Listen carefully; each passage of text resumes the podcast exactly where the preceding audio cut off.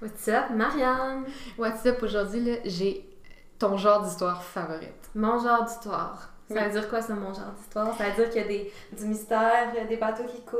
euh, Puis des soviétiques. Ah, les soviétiques. Il nous en manquait une, je trouve, un épisode avec des soviets. Il y en a un qui parlait un petit peu des soviets. C'est ça, comme euh, si on a, on a contourné le sujet, on l'a frôlé, on est comme, comme un chat, là, mais euh, on n'est pas, on n'a pas plongé dedans, et là, on plonge. Tu sais, les soviets, on peut-tu dire que c'est comme au goût du jour en ce moment? Là? Ouais, ben En là, c'est plus les les. Russes qui veulent refaire leurs zones d'influence. Mais oui, on va parler des zones d'influence aussi. Ah, wow! Absolument, très Ça va être éducatif et divertissant. Oui, c'est ça. Fait que tu vas voir, ça va être super intéressant. Ça- Et puis, le nom de ce bateau-là, et là, on va commencer comme ça, il s'appelle le Admiral Nahimov. Nahimov? Nahimov, en tout cas, mais c'est allemand, c'est russe. Non, c'est russe. Ben, tu vas voir, l'Allemagne est dans l'histoire C'est aussi. sûr que oui. Euh, mais j'ai regardé plusieurs vidéos sur, sur Internet, puis ils disent tout le temps Nahimov. Fait que c'est c'est ça. Fait que toi, ce que tu vas dire à chaque fois dans ton épisode. Si tu me dis pas, là, je te reprends. Là. Non, mais toi, ça va t'énerver. Mais en gros, ça s'écrit Nakimov, tu sais, K-H-I-M-O-V. On a-tu le droit de dire Nakimov? Ah ben, tu peux si tu veux. Ça vient d'où ta fascination pour les Russes et les Soviets? Oh mon dieu, ben de, de la littérature, je pense. Ouais, je Puis de hein. Tchaïkovski, puis, euh, Mm. puis la musique, là, là. Ah ouais. On peut questionner leur politique, mais ils ont quand même euh, une grandeur dans leur art. Ils ont quand même, ils ont, une net, ils ont clairement une valeur, là, les, Mon dieu, quand j'étais ouais. Quand j'étais au conservatoire, je voulais toujours jouer de la musique romantique, tu sais, d'Europe de l'Est ou, ou russe. Puis euh, naturellement, euh, les profs voulaient tout le temps que je finisse par faire du bac, tu sais, parce que C'est comme moi, ils veulent. parce que j'avais pas la discipline pour le bac, puis moi j'étais, je pense que j'étais comme pro- profondément une grande romantique dans l'âme, puis ça me faisait Moi, trop c'est à cause de bac que j'ai arrêté de jouer du violon. Ah, bah ça, Parenthèse, c'est pas pour le bac. bac et Vivaldi. Oh, mais c'est comme les méchants, les Russes, mais les méchants qu'on veut aimer, tu sais. Mais c'est ça, c'est que ah, c'est Ben, ils n'ont pas toujours été méchants dans l'histoire, mais c'est comme les bad boys, mais qu'on veut aimer. Ils font ce qu'ils veulent, ils se foutent des autres, y ils ont comme une là, il y a quelque chose qui, qui, qui, qui allume tellement. Bref, euh, tout ça pour dire... Avec beaucoup va- d'enthousiasme. Avec beaucoup d'enthousiasme, on va parler du Admiral Narimov dans, ce, dans cet épisode des naufragés. bon épisode! Ha ha ha ha ha ha!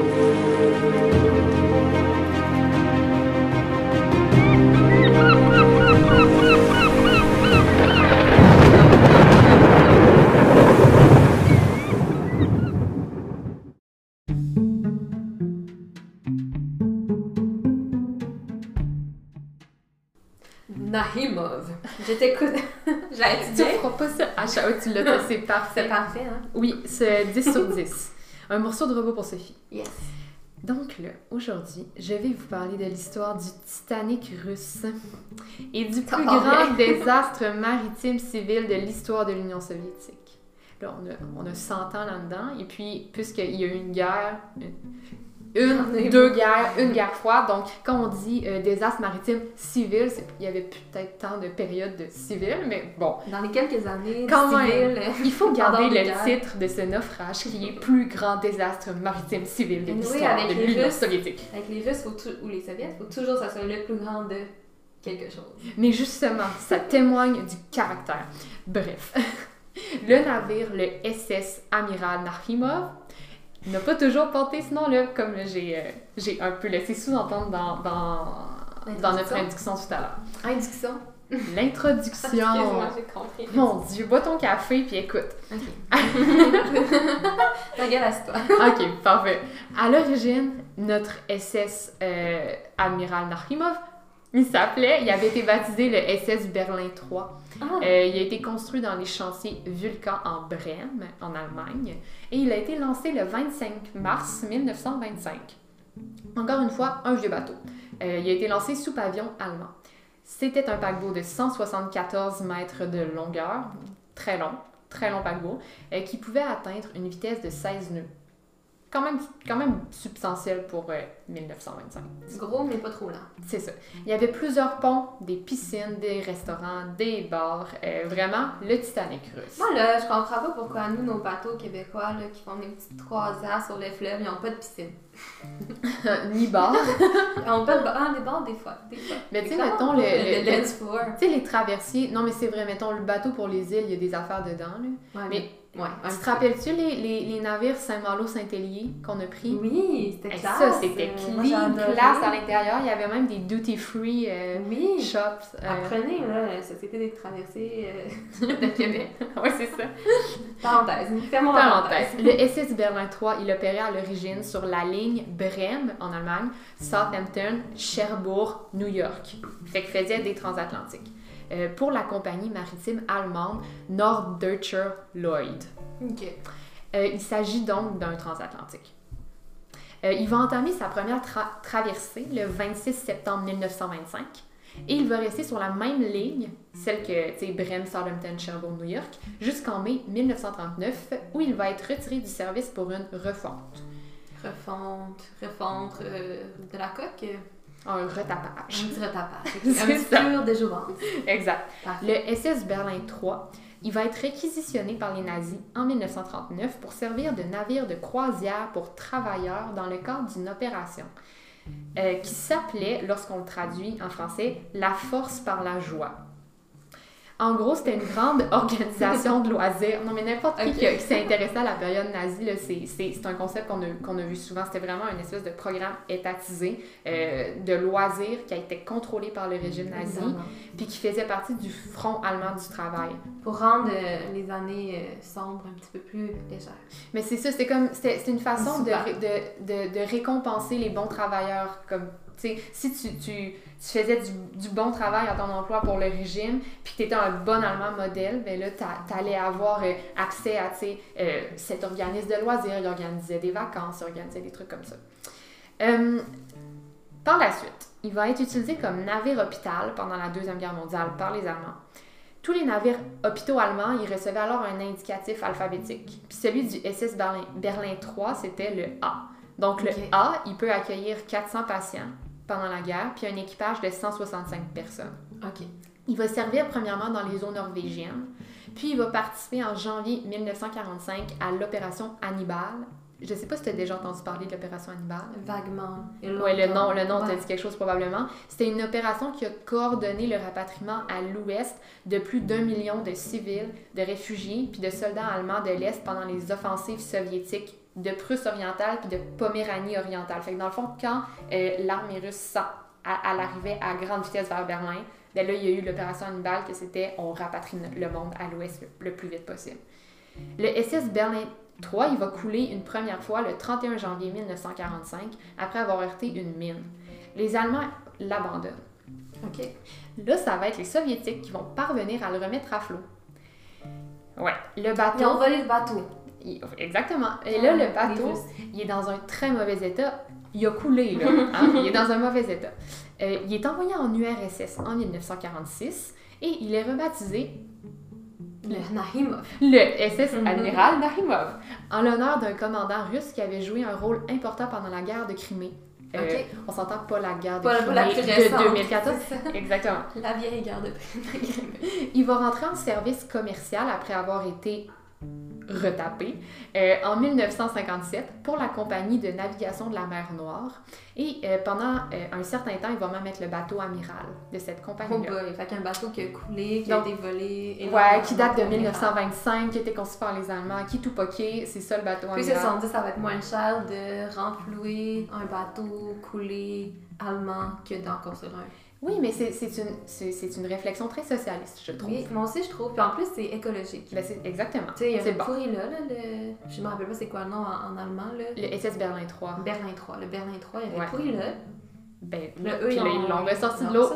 Bravo, yes, c'est ça bien. Fait que bon, il va continuer à avoir une, euh, une histoire assez intéressante. Là. Euh, durant la crise des missiles de Cuba en 62, il va servir pour transporter des troupes à destination de Cuba, des troupes soviétiques. Euh, à son retour, on va recommencer à l'utiliser pour des croisières commerciales. Fait que c'est vraiment une histoire de... C'est un navire, tu sais, euh, civil pour, pour le commerce, pour des croisières, pour l'armée allemande, retourne au civil, retourne pour l'armée soviétique. Fait qu'il y a vraiment eu de multiples usages. Euh, L'amiral, il va donc, c'est ça, faire des croisières en mer Noire en revenant de, la- de Cuba, euh, entre Odessa et Batumi. Euh, Puis c'est des voyages de six jours. Puis c'est ça qui, qui, qui commence à faire de façon plus fréquente. Il transporte en moyenne 1000 passagers par voyage. Quand même, quand même gros.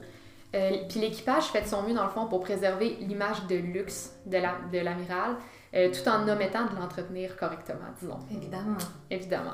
Dans les années 1980, obtenir un billet pour monter sur l'amiral, c'était rare. Puis les Soviétiques, comme ils en rêvaient, fait qu'il y avait vraiment cette image de, de de, de, de, billets inaccessibles, inatteignables, qu'on faisait miroiter, puis que quand tu arrivais à mettre, des, à mettre les mains là-dessus ou d'en obtenir, c'était comme la fête. Là. Mais les gens n'étaient pas un peu déçus euh, ben, en c'est ça. le bateau? C'est ça. C'est un mirage. Un petit peu de vodka, puis après ça. C'est un mirage parce que ceux qui parviennent à monter à bord, ils se rendent sais, bien compte, puis très vite, que le bateau qui a maintenant plus de 60 ans, on dit dans Mhm. les années 80, il est tout pourri à l'intérieur. Il a passé combien de temps dans le fond de l'eau? Mais, ben, c'est ça. C'est ça.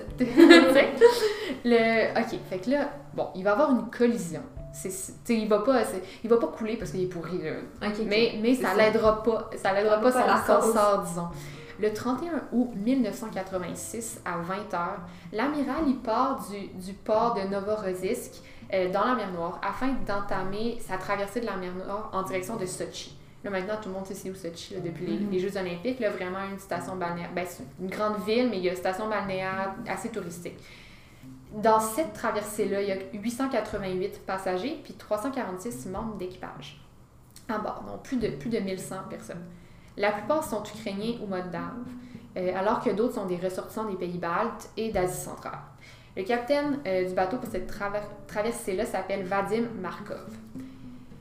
Alors que l'admiral se prépare à quitter le euh, port vers la baie, vers 22h, il y a un seul autre bateau qui attend pour entrer dans le port. Euh, il faut comprendre que le canal, le chenal, dans le fond, pour traverser, il est, il est très étroit, donc un seul bateau peut passer à la fois. Puis puisque l'autre bateau qui attend pour rentrer dans le port, c'est un cargo, il aurait dû avoir la priorité sur le bateau de croisière. Or, en raison du prestige, entre guillemets, de l'amiral, euh, on va ordonner au cargo de laisser passer l'amiral, euh, puis d'attendre son tour. 40 minutes avant minuit, l'amiral, il va entrer en collision avec le cargo.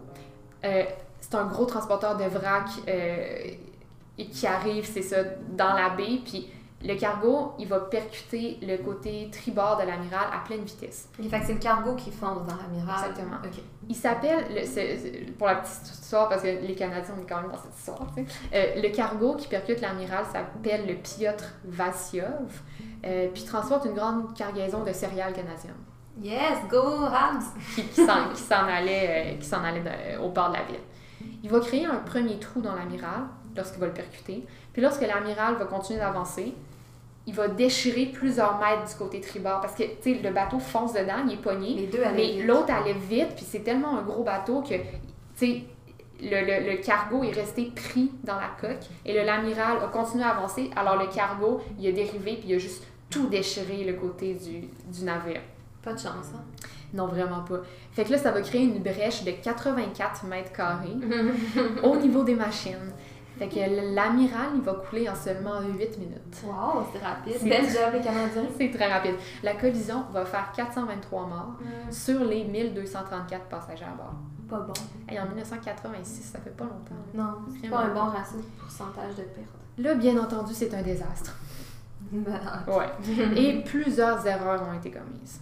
Premièrement, 30 minutes, on va revenir dans le temps, parce que c'est ça qui est un peu intéressant, parce que les choses se sont... euh, on a su vraiment, après les commissions d'enquête, euh, euh, puis ça a été long de trouver qu'est-ce qui a été fait. Mais parmi les erreurs qui ont été euh, dénotées puis soulevées, premièrement, 30 minutes avant la collision, le capitaine de l'amiral est allé se coucher. Puis il avait, laissé, il avait laissé le navire entre les mains de son assistant, qui s'appelait Alexander Tchounovsky. Là, son assistant, lorsqu'il remarque que le cargo diminue aucunement sa vitesse pour le laisser passer, il a appelé en panique euh, Viktor Tchatchenko, qui était le capitaine du cargo. Puis lui, il va le rassurer en lui affirmant que les deux bateaux, ah, ils vont se croiser sans se percuter, il n'y aura pas de problème, ça va être correct, euh, les deux directions ne vont pas, vont, vont pas se croiser. Le capitaine du cargo, il va pas cha- changer la direction ni la vitesse. Hmm. À partir de 23h, Tchounovsky, qui était l'assistant sur l'amiral, il va télégraphier plusieurs fois au cargo à propos de sa course, puis finalement, il va modifier la trajectoire de l'amiral pour essayer de ne pas percuter le cargo. J'ai attendu avant de le faire. Et oui, il a attendu. C'est uniquement euh, lorsqu'un membre de l'équipage de l'amiral va ah non, du cargo, pardon, euh, qui va informer le capitaine qui se dirige directement vers l'amiral, que là, le capitaine du cargo, il va changer sa direction puis sa vitesse. Mais il était beaucoup trop tard. Ouais, Le- drunk? Sur la Ah. job? Le cargo, qui était beaucoup trop lourd, il va répondre à aucune des manœuvres. Genre, il répondait pas. Ils ont, ils ont échangé de changer la vitesse puis, puis la direction, mais c'était beaucoup trop tard. Là, un autre erreur. Lors de la collision, toutes les fenêtres étaient ouvertes. Parce qu'il faisait super chaud, la ventilation était mauvaise. On s'entend, c'était un, un bateau pourri de l'intérieur. C'était Mm. pas, pas le gros. bon, c'était une image de luxe, mais c'était pas le luxe. Ça, ça a empiré la situation parce que ça l'a permis à l'eau de s'engouffrer beaucoup plus vite dans l'amiral.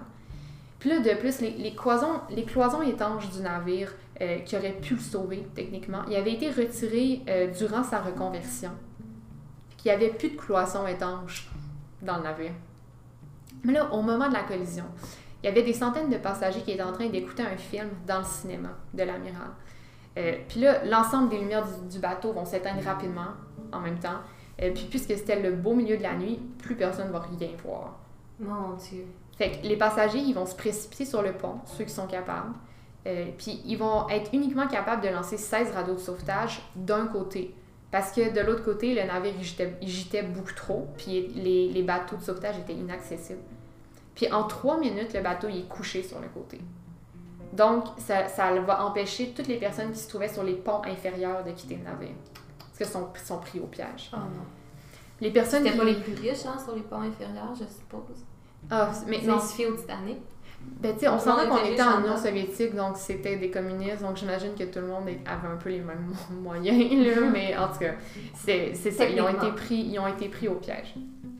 Les, par- les personnes qui vont parvenir à se rendre sur le pont, ils vont, ils vont sauter à l'eau, là, elles savaient qu'il n'y avait aucune autre solution. Là, les- il y avait 16 radeaux, hein, comme, comme j'ai dit tout à l'heure, euh, ça ne sera pas suffisant. Seulement un rescapé sur trois est parvenu à mettre un gilet de sauvetage aussi. Euh, fait que- puis on sait même pas s'il y en avait pour tout le monde. là. Euh, plusieurs passagers ne savaient pas nager. Heureusement, bon, au, au moins une chose est allée bien, là, le port, il était pas loin parce qu'on c'est ça. le- un canal, que c'était pas Exactement, c'était en sortant du port que, que c'est arrivé ce- cette collision-là. Euh, donc, les premiers bateaux de sauvetage vont parvenir au site du naufrage en 20 minutes. C'est bon. Ça, c'est bon. Ça, c'est quand c'était quand même euh, quelque chose qui est allé bien dans, dans ce drame-là.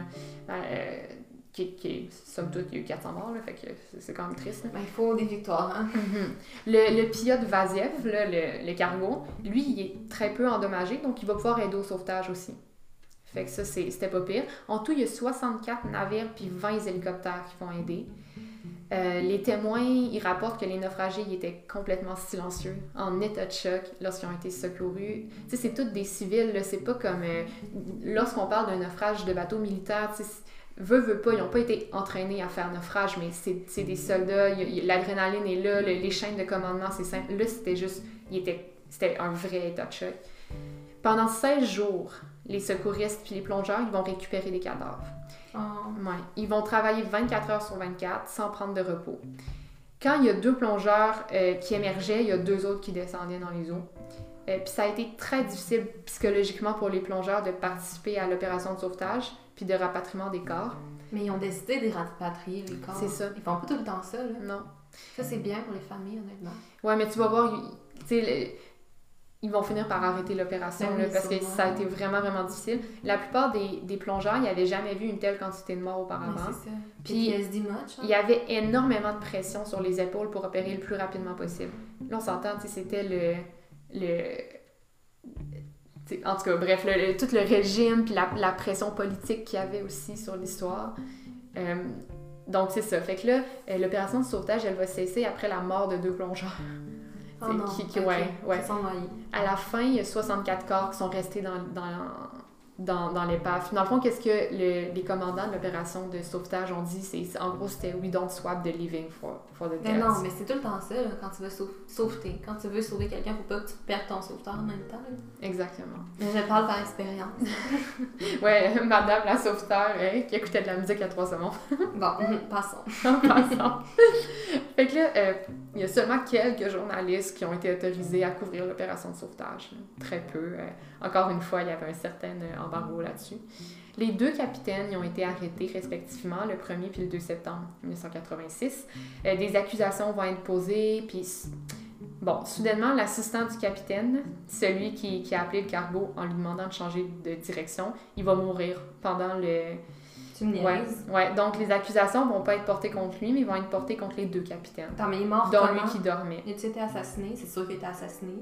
Non, mais je pense que c'est plus une thèse de, de suicide, là. Mais. Ah, oups, ouais, il y avait comme trop la pression. Mais c'est pas très clair. Pour vrai, euh, c'est pas très clair. Si les soviets, on a un doute là-dessus. Non, mais je sais pas, je m'a- je m'avance pas, mais quand tu, tu creuses un peu le truc, Mais est-ce c'est qu'il est mort durant les, les accusations. Mais ont-ils essayé de l'accuser lui? On Ben, au début, oui, là, au début, il voulait les poser les, les accusations sur l'assistant du capitaine aussi, mais finalement, bon, l'autre, on s'entend qu'il était allé dormir, puis c'est quand, lui qui a été... assistant, ton responsable. Ouais, oui, il y, a- il y a des trucs, ouais, il y a- y des trucs de responsabilité du commettant aussi. Bref, euh, les deux, les deux capitaines, ils ont été, euh, ils ont été accusés. La faute du capitaine du cargo, elle était évidente. Mhm. là.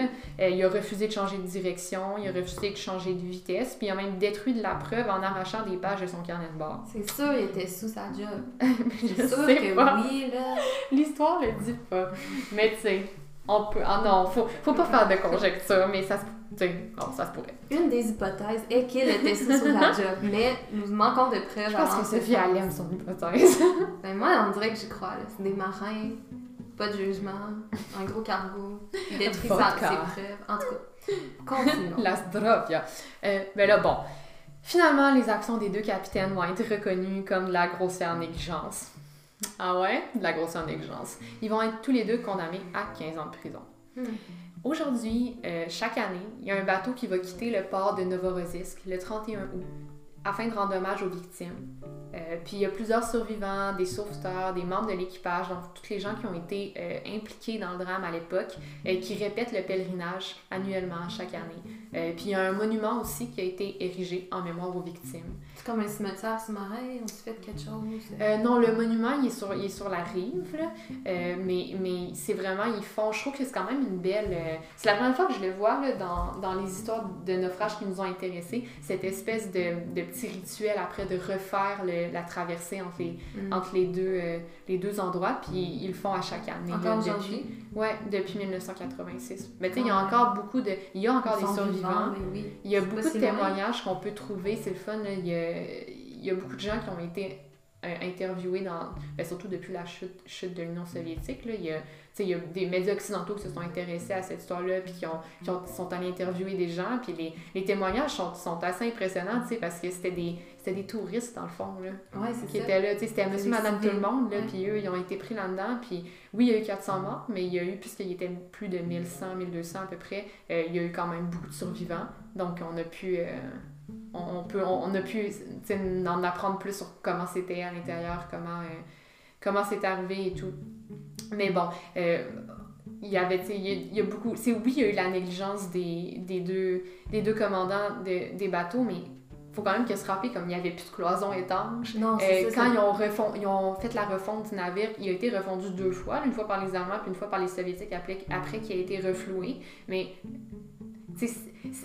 c'est ça, c'est ça l'affaire aussi, c'est comme euh, il y, a, il y a beaucoup là, de, de, de décisions politiques là-dedans aussi, puis de, de, l'histoire sociale non soviétique. Tu sais, Il y a des moments où quand ils l'ont refloué, peut-être dans les années 50, euh, eux, là, c'était pas la... Ils, ils voyaient pas une utilisation du bateau jusqu'en 1986. Non, ou, euh, c'est ça. Mais tant que ça continue de fonctionner. Ouais. Mais c'est comme si tu un petit bateau en papier puis tu lances une roche dessus, il va couler. Là. ben oui. Leur bateau était pas. euh, Peut-être qu'un bateau en top shape qui respectait toutes les normes puis qui était super bien entretenu aurait quand même coulé, mais peut-être moins vite. là. Ouais. En tout cas. Puis tu sais, on, va mettre des, on va mettre des images là, sur, euh, sur, sur Instagram, mais ça vaut la peine de, de le googler, ce- le nom du, du amiral Nakhimov, parce que quand on le regarde, c'était vraiment c'est impressionnant. C'est un, un, vieux, un vieux cargo, là, ça ressemble au Titanic ou à l'Empress of Mhm. Ireland ou à ce genre de, de, de bateau-là. Euh, mais il, il avait été peint comme complètement en blanc, juste pour que ça soit archi clean. Donc ça donnait vraiment une image de Wow, Wow, quel beau bateau! Mais tu sais, c'était pas, euh, c'était pas le grand luxe à l'intérieur. là. Mais tout est dans l'image, hein, comme on dit, Ouais. apparemment. Mais c'est- c'est c'est fou, c'est vraiment comme la couche de peinture qui change complètement le look du bateau, puis qui- le- l'espèce d'impression qui donne l'espèce de d'aura de, de luxe. Mais il était bon, les soviets dans, euh, dans leur euh, Le camouflage? promo, dans leur, ben non, mais dans leur pub, ça, ça, ça revient un peu avec l'esprit, on dirait qu'on a deux, tu sais, de, de Oh, plus oui. grande nature, alors Ouais. que le fond n'est pas nécessairement. Ou on fait grand avec ce qu'on a aussi. C'est ça, faire beaucoup avec le petit qu'on a, tu sais. euh, mais là, ça a mal viré, là. Ouais, on peut mais dire ça de même. Absolument. Ben, moi, je, je trouve, tu sais, c'est- triste, mais, mais l'histoire du bateau en tant que tel, ce coup-ci, c'est tu sais, c'est pas juste. L'histoire du naufrage, c'est que malheureusement, il y a eu de la négligence, puis c'est un aussi. On dirait que ça accident, allait mais- arriver à un moment donné avec ce bateau. Exactement. Mais quand tu regardes l'histoire du bateau au complet, là, quand, tout ce qu'il a fait, euh, c'est assez imp- impressionnant. Là, comme, comme objet, ce bateau-là, c'était c'était quelque chose. hein. Mm. Il aurait pu être euh, remusé euh, à maintes fois, disons. Ouais, il aurait pu le mettre dans un musée, là. Quasiment. Puis là, le pain en blanc, puis tu sais, venez visiter le bateau, mais pas le mettre sur l'eau. ça, ça aurait été plus sécuritaire. Exactement. Donc, Donc, c'était l'histoire du amiral Nakhimov. bon, ben, euh, bye bye, Narimov. Je- Ça pas dit trop souvent, non, fait que j'ai pas Mais j'ai fait euh, exprès. Ouais, j'ai trouvé bonne là-dedans. ouais, mais c'était fun. Il en fallait un bateau soviète, moi, je trouve. Ouais, oui, puis surtout, Enfin, c'est pas un, un navire de guerre, là, c'était Mhm. vraiment. Bon, ça l'a été, mais c'est- il- lorsque le naufrage est arrivé, c'était vraiment une histoire de naufrage civil. Hum, Parce que, tu sais, dans les naufrages Comme de guerre, on en a... ah, c'est ça. On en a Mhm. couvert quelques-uns, là. Mais euh, c'est... C'est quand même un risque prévisible que ça finisse par couler, tu sais. C'est pas une grande surprise, Oui. souvent, là. Ben oui, Fait que... Mais euh, dans un truc civil, t'essaies de supposer que ça arrivera pas. ouais, puis c'est pour ça que les éléments de contingence sont tout le temps plus. tu sais, un peu impressionnants, mais un petit peu comme crève-cœur, pince-cœur. ben oui. C'est- la chose aussi que t'en veux pas trop des exemples de naufrage civil parce que non. toi, quand tu prends un bateau, t'es- C'est ça. tu croises les doigts puis tu touches du bois. Ça te tente pas de finir au fond de la Manche, au C'est fond ça. de l'eau, tu sais. Ouais. Ah ben merci Marianne. Ça fait plaisir. Je suis, je suis contente, puis je suis contente que tu aies appris euh, euh, la prononciation de Narimov. Narim, je vais dire ça tout le temps maintenant. J'espère que vous aussi, là, ceux, qui, ceux qui écoutent, euh, vont dire ça aussi. C'est très important. Fait que euh, n'hésitez pas à commenter, nous donner du feedback si que ça leur tente. Puis sinon, c'est pas bon. On se voit la semaine prochaine. On se voit la semaine prochaine. Bye bye.